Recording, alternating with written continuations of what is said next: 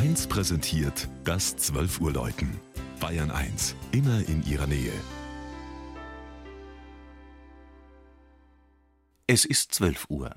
Das Mittagsläuten kommt heute von der frisch renovierten Alten Marienkirche in Salzburghofen, der Keimzelle der oberbayerischen Stadt Freilassing. Regina Vandal über einen nur wenig bekannten Ort an der Grenze zu Österreich.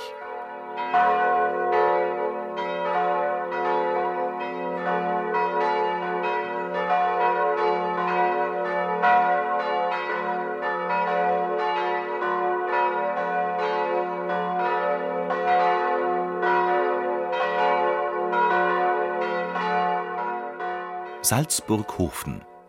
Der Name war einmal tatsächlich Programm. Denn in dem Weiler stand schon im 6. Jahrhundert der Wirtschaftshof, der die Residenz der Agilolfinger Herzöge in Salzburg mit Lebensmitteln zu versorgen hatte.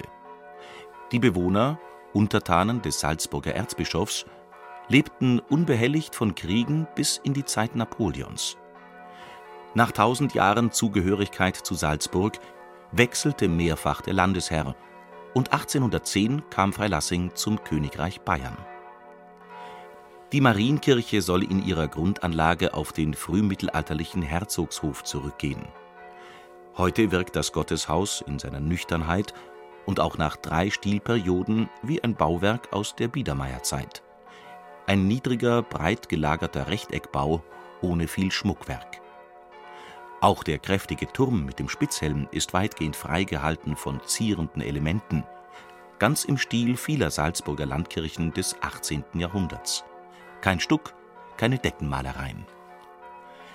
Die heutige dekorative Ausmalung von 1920 und die Ausstattung knüpfen an frühklassizistische Vorbilder nach Salzburger Art an, wie etwa der schöne Hochaltar aus vielfarbigem Untersberger Marmor.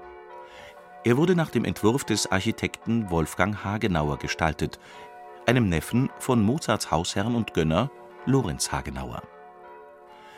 War Freilassing zu dieser Zeit noch ein unbedeutender Ortsteil von Salzburghofen, so änderte sich das vor allem durch den Bahnbau ab 1860. 1922 forderten die Bürger von Freilassing mit Erfolg die Änderung des Gemeindenamens.